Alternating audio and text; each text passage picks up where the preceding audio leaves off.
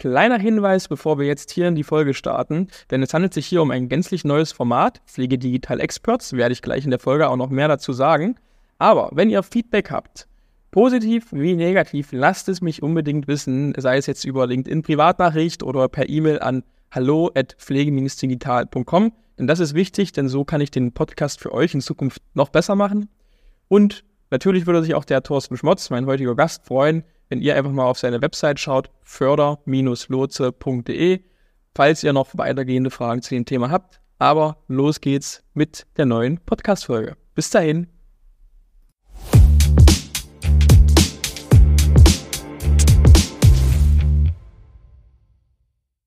Herzlich willkommen bei Pflege Digital, dem Digital-Podcast für die Pflegebranche. Heute habe ich was ganz Besonderes für euch, nämlich ein gänzlich neues Format. Ähm, sonst spreche ich ja vor allem mit den Vorstandsvorsitzenden, mit den Geschäftsbereichsleitungen aus den Trägern, ich sag mal über die übergeordnete, über die High-Level ähm, Digitalisierungsstrategie und die Herausforderungen auch auf diesen Ebenen. Und ich habe mir gedacht, naja, warum wird man bei manchen Themen nicht auch mal konkreter und holt sich die Experten für die jeweiligen Teildisziplinen vors Mikrofon? Und daher Heute, wie gesagt, neues Format mit dem Namen Pflege Digital Experts und ich bin sehr froh, dass ich Thorsten Schmotz hier als ersten Gast begrüßen kann, denn er behandelt ein Thema, was sich wie ein roter Faden eigentlich durch den Podcast zieht, wenn es um Digitalisierung und vor allem um Investitionen in Digitalisierung dreht. Denn er beschäftigt sich mit dem Thema Fördermittel. Und ähm, ich sag mal, wir wissen ja alle aus den letzten Folgen, alle wollen digitalisieren, zumindest sagen sie das, ähm, aber viele können es sich teilweise einfach gerade auch im aktuellen Umfeld nicht leisten. Und was da natürlich eine Möglichkeit ist, um gewisse Finanzierungslücken zu schließen, ist das Thema Fördermittel, Fördermittelmanagement. Da ist er Experte drin und dazu werden wir heute sprechen. Hallo, Herr Schmotz. Hallo, Herr Schneeweiß. Herzlichen Dank für die Einladung. Ja, freut mich, dass Sie sich hier die Zeit nehmen, um mit uns ähm, oder mit, mit mir und der Hörerschaft über das Thema Fördermittel zu sprechen.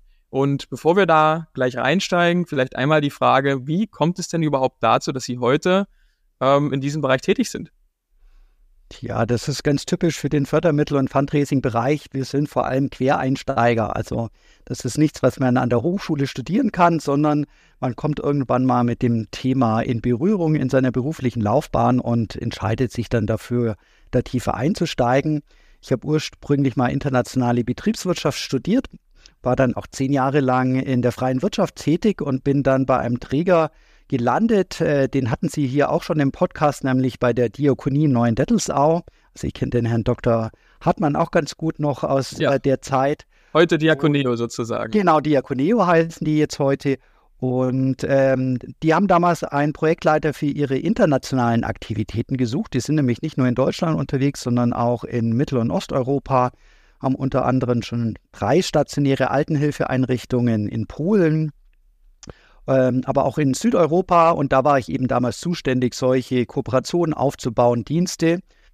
Und ähm, da können Sie ja nicht einfach Geld von der deutschen Pflegeversicherung nehmen, um im Ausland was aufzubauen, sondern mhm. man muss sich mit den dortigen Verhältnissen auseinandersetzen. Die sind meistens für gemeinnützige Träger oder auch freie Träger nicht so günstig, weil ja häufig dort staatliche Sozialsysteme vorherrschen. Und so musste ich quasi nach anderen Finanzierungsmöglichkeiten suchen und bin dann auch fündig geworden. Und wir haben dann Förderprojekte zum Beispiel mit der Robert Bosch Stiftung gemacht oder auch mit europäischen Förderprogrammen, um unsere Arbeit letztendlich dort mitzufinanzieren. Und äh, nachdem das äh, nach einer ja ein bisschen steinigen Einarbeitungszeit, wenn das halt ein neues Themengebiet ist, muss man sich da erstmal vielleicht die Hörner abstoßen und einfach auch mal ein paar Fehler machen, bevor es richtig gut klappt. Aber das hat dann gut geklappt und dann habe ich bald intern aber auch Kolleginnen und Kollegen aus den deutschen Einrichtungen beraten, wenn es um Fördermittel ging. Und eines der größten Projekte war tatsächlich dann auch die Förderung eines äh, Einführung eines Gesundheitsmanagement für eine große stationäre Einrichtung hier in Deutschland, die damals vom Bundesministerium für Arbeit gefördert wurde. Und da habe ich gesehen, das macht gar keinen großen Unterschied, ob es jetzt internationale oder lokale Projekte geht. Das, was Förderer von uns hören wollen, also wir müssen uns dort ja immer bewerben, den Antrag hinschreiben, die Fragen, die sind doch sehr, sehr ähnlich. Ja. Und wenn man das so ein bisschen verstanden hat, und da hat sicher der Marketing-Hintergrund auch was genutzt, mal sich einzudenken in die andere Seite, dann funktioniert das ganz gut.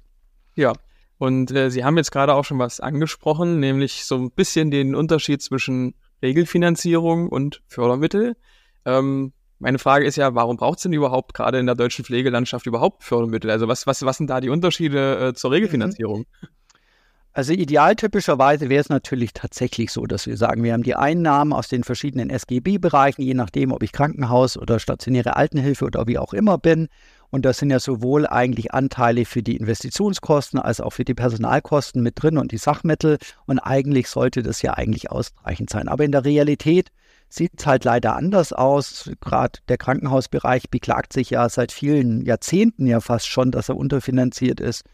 Und gerade wenn ich auch etwas Neues, Innovatives machen will, was eben nicht in die Schemata der Pflegeversicherung zum Beispiel reinpassen oder in, das, äh, in den Finanzierungskatalog der Krankenkasse, äh, und, und davon leben wir ja auch immer wieder Neues auszuprobieren, äh, dann, dann gibt es dafür eben keine ausreichenden Mittel. Und äh, das sehen glücklicherweise auch Förderinstitutionen so, sowohl staatliche Stellen als auch private Stiftungen, die lassen sich gern davon ansprechen, hey, ihr probiert etwas Neues aus, ihr versucht da, ob das jetzt Digitalisierung ist oder aber man kann sich ja auch andere Innovationen vorstellen, schlagt uns das mal vor und wir schauen uns das mal an, ob uns das förderwürdig reicht. Und denen ist aber meistens sehr wichtig, dass es eine klare Abgrenzung zu dem regelfinanzierten Bereich gibt. Da sagen mhm. sie, da wollen wir uns nicht einmischen, wir wollen natürlich auch nicht doppelt finanzieren. Und in der Hinsicht ähm, muss man das gut beschreiben können, äh, dass das eben nicht der Regelbedarf ist, den wir da haben. Ja, um das mal einordnen zu können, ähm, über was für Summen spricht man denn da jährlich, die in, in unseren Bereichen über Fördermittel laufen? Es ist relativ schwierig, da wirklich hm. branchenspezifische Zahlen zu bekommen. Ich bin schon immer ganz froh, wenn ich das zumindest mal so für den gemeinnützigen und dann auch für den gewerblichen Bereich bekomme, so ganz auf der obersten Ebene. Da gibt es diesen Subventionsbericht aus Kiel, ähm, der das versucht zu erfassen. Und das sind dann nur die öffentlichen Mittel und die kommen auf über 100 Millionen Euro, die jedes Jahr verteilt werden. Und die verteilen sich tatsächlich relativ Hälfte, Hälfte. Etwa 50 Prozent gehen an gemeinnützige Organisationen und die anderen 50 Prozent an ähm, gewerbliche Unternehmen. Mhm. Aber da ist jetzt noch gar keine Unterteilung, was da jetzt Krankenhäuser oder Pflegeeinrichtungen sind, sondern das ist wirklich alle gemeinnützigen Organisationen, wobei Wohlfahrtseinrichtungen da schon einen großen Batzen ausmachen, würde ich sagen. Ja, das glaube ich. Und ähm, wenn wir jetzt dann mal tiefer reingehen, weg vom Allgemeinen hin zur ja, stationären, teilstationären Pflege, ähm, was sind denn da Ihrer Meinung nach, also A, die wichtigsten Fördermitteltöpfe, die es da vielleicht gibt, die, die besten Möglichkeiten, die besten Förderer und zum anderen, worauf, das können wir vielleicht auch später dann in einer, in einer konkreteren Frage machen, sollte man bei diesen Anträgen dann achten? Mhm. Also man muss wirklich nochmal schauen, wer ist denn der Antragsteller? Also geht es hier um eine gewerbliche Institution, dann ja.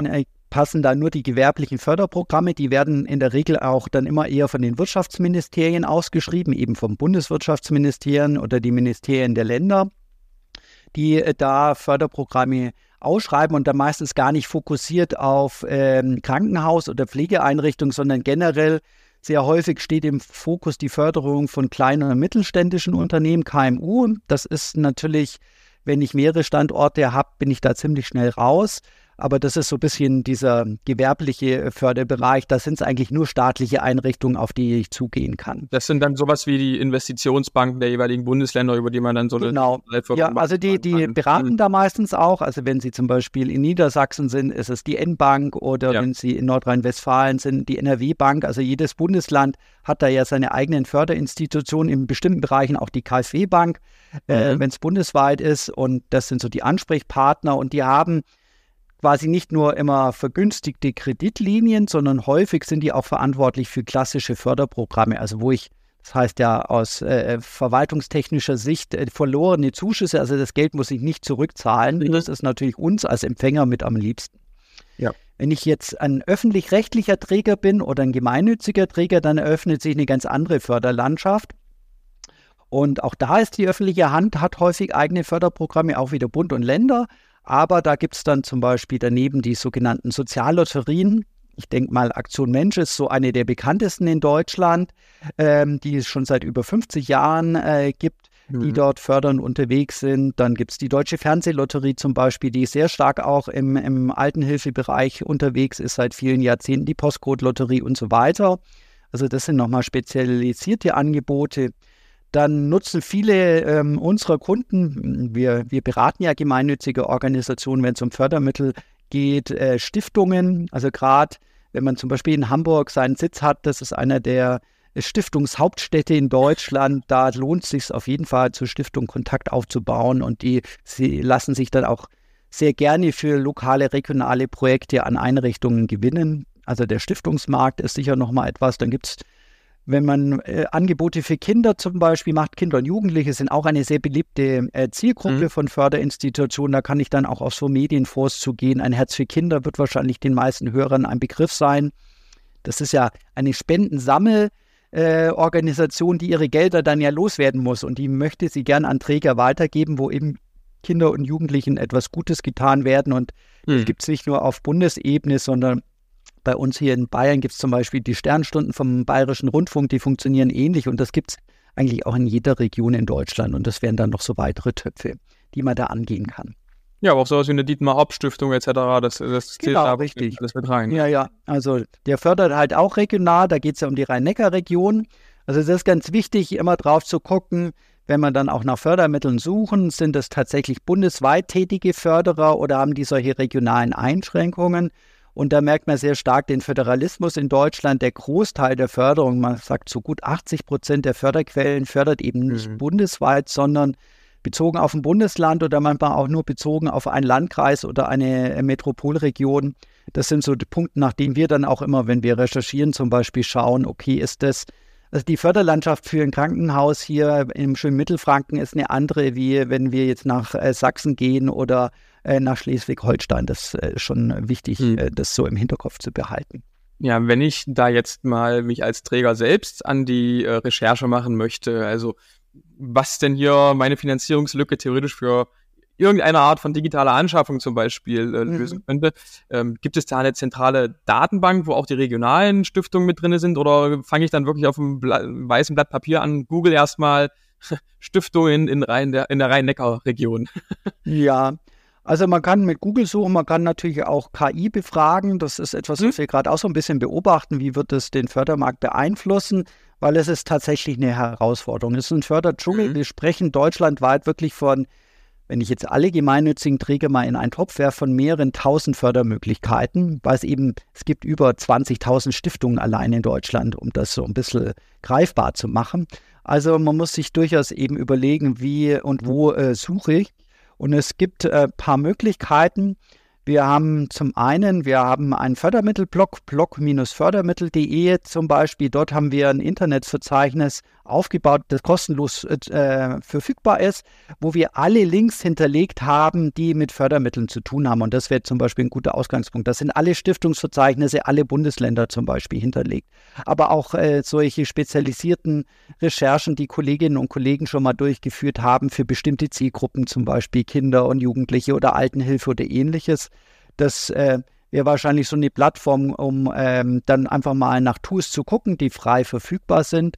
Und ansonsten haben wir auch ein, ein kommerzielles Angebot. Wir bringen alle zwei Jahre einen Fördermittelführer als Buch und als Online-Datenbank raus, wo wir diese Recherchearbeit letztendlich schon mal abgenommen haben und die wichtigsten 750 Förderquellen für Deutschland äh, präsentieren. Wobei da aber auch der Fokus eher überregional ist, weil wenn man das für alle äh, Einzellandkreise in. Deutschland machen würde, dann hätte er irgendwie zehn Bände und das ist redaktionell natürlich nicht mehr leistbar. Aber das wären so erste Ansatzpunkte. Und wirklich, wenn es um öffentliche Förderung geht, gehen Sie mal auf die Seiten Ihrer Landesbanken. Die heißen ja unterschiedlich. In Sachsen heißen sie, glaube ich, sogar Aufbaubank oder so. Und äh, die mhm, haben genau. nicht, genau, die haben nicht nur ähm, quasi Internetangebote, sondern sehr häufig auch Beratungsangebote. Also da stehen Telefonnummern neben den Förderprogrammen. Und das wäre auch so meine Empfehlung, da möglichst schnell mal anzurufen und zu fragen, ich habe da gesehen, da gibt es eine Förderung, das klingt interessant für uns. Ist das wirklich was für uns? Sind wir da antragsberechtigt? Und ähm, wenn wir das sind, dann würde er uns das sagen und uns sicher noch einige Tipps geben, wie ein guter Antrag ausschaut. Oder wenn er sagt, nee, das ist falsch, dann kann er uns aber vielleicht intern, hausintern weiterempfehlen. Das macht ja meine Kollegin vielleicht oder so. Also viel reden. Also das Internet, da verliert man sich schnell. Reden mit Kolleginnen und Kollegen.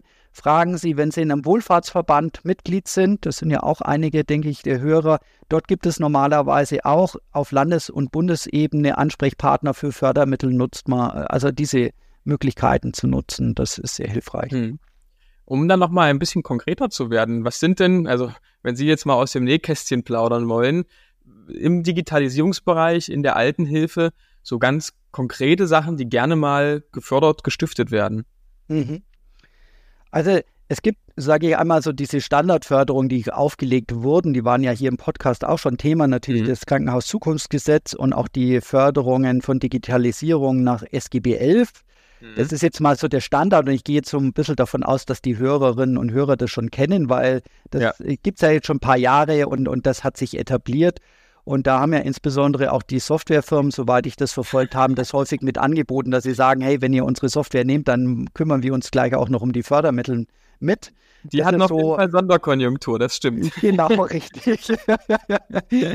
Genau, und das andere ist tatsächlich, äh, und da wäre aber die Voraussetzung, dass es eben nicht um, wir äh, führen jetzt einfach ein Dokusystem ein, ein digitales. Das interessiert eben Stiftungen oder auch die Aktion Mensch weniger, mhm. sondern wenn ich sage, okay, uns geht es zum Beispiel darum, jetzt nochmal die Zielgruppen näher an, an Thema Digitalisierung heranzuführen, äh, im, im Altenhilfebereich eben mit interaktiven Spielen oder wie kann ich auch Menschen, die vielleicht schon dementiell stark verändert sind, trotzdem noch Teilhabe ermöglichen. Also wo dann sehr stark die Zielgruppen zum Beispiel im Fokus stehen. Ähm, da sind wir eben bei Innovationen und Pilotprojekten und da öffnet sich wirklich die ganze Förderlandschaft, wo ich dann sagen kann, okay, das könnte vielleicht für die Deutsche Fernsehlotterie interessant sein. Die haben ein eigenes Förderprogramm fürs Thema Digitalisierung. Mhm.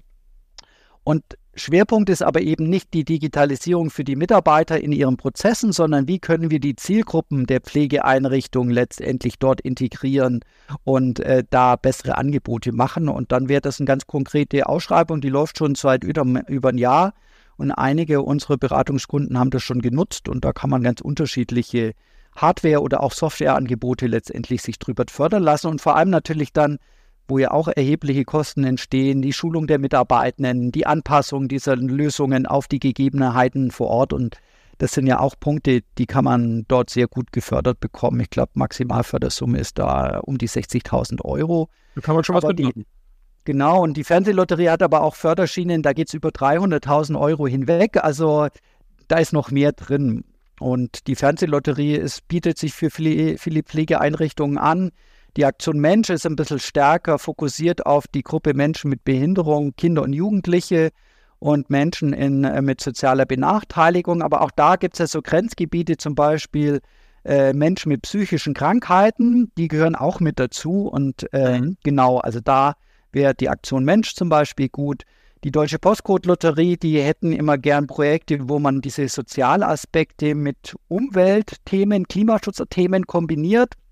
Aber auch sowas lässt sich ja inhaltlich durchaus äh, darstellen, ähm, dass ich sage, okay, die, also ich spinne jetzt einfach mal rum, der, ich habe hier äh, bettlägerige äh, Patienten, die können nicht mehr raus, aber äh, sie können, weil hier unser Gärtner eine Kamera trägt, doch in, in unseren Garten mit rausgehen. Also das sind so Elemente, wo ich Soziales mit, mit Umweltaspekten verbinden kann und das finde die Deutsche Postlotterie zum Beispiel super spannend.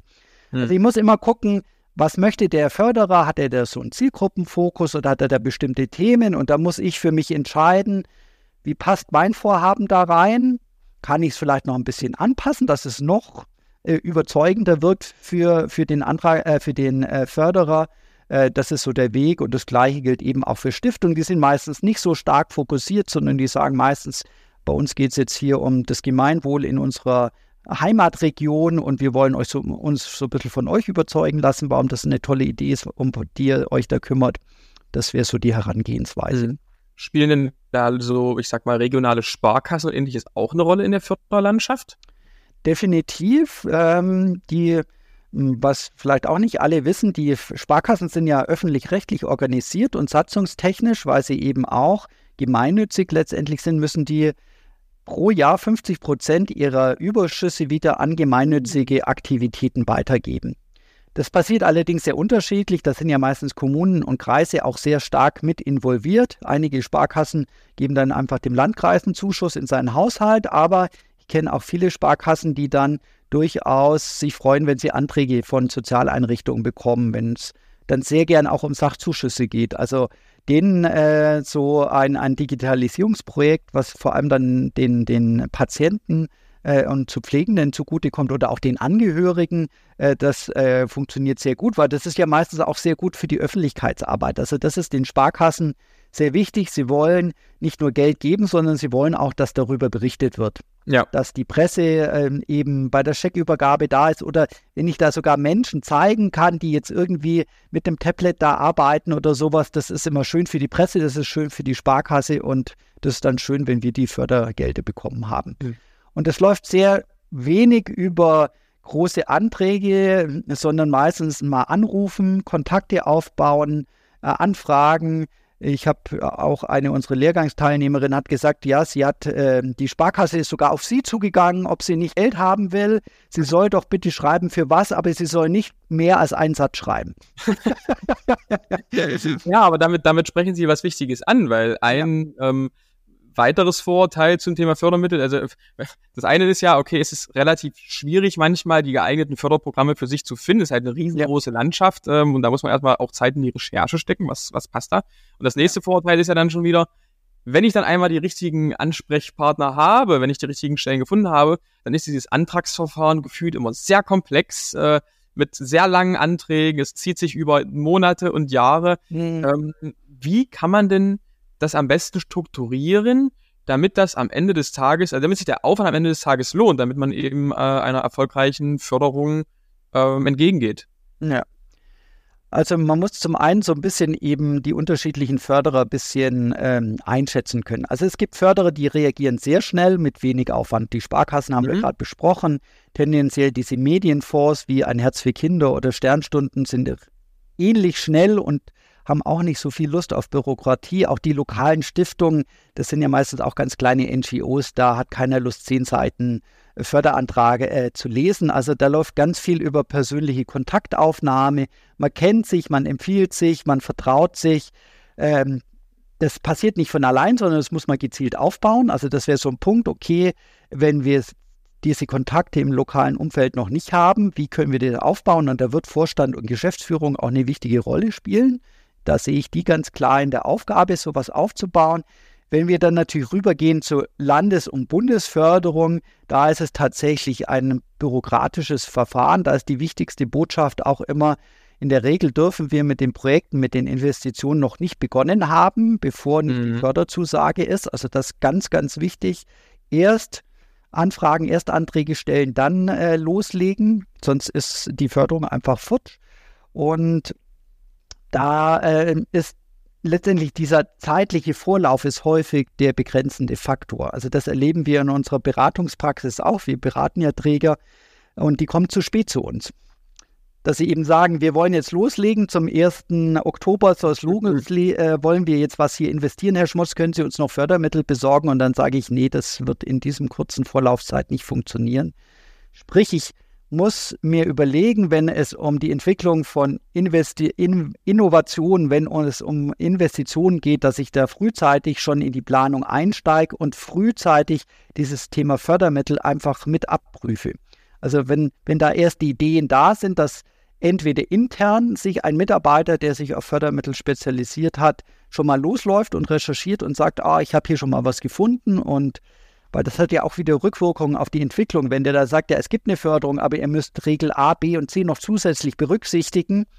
Wenn das am Anfang von so einem Prozess steht, geht es meistens. Aber wenn ich quasi schon alles durchgeplant und fertig habe und dann kommt mir irgendwie so eine äh, Bedingung des Förders rein, die ich nicht berücksichtigt habe, dann ist das mit Riesenaufwand verbunden.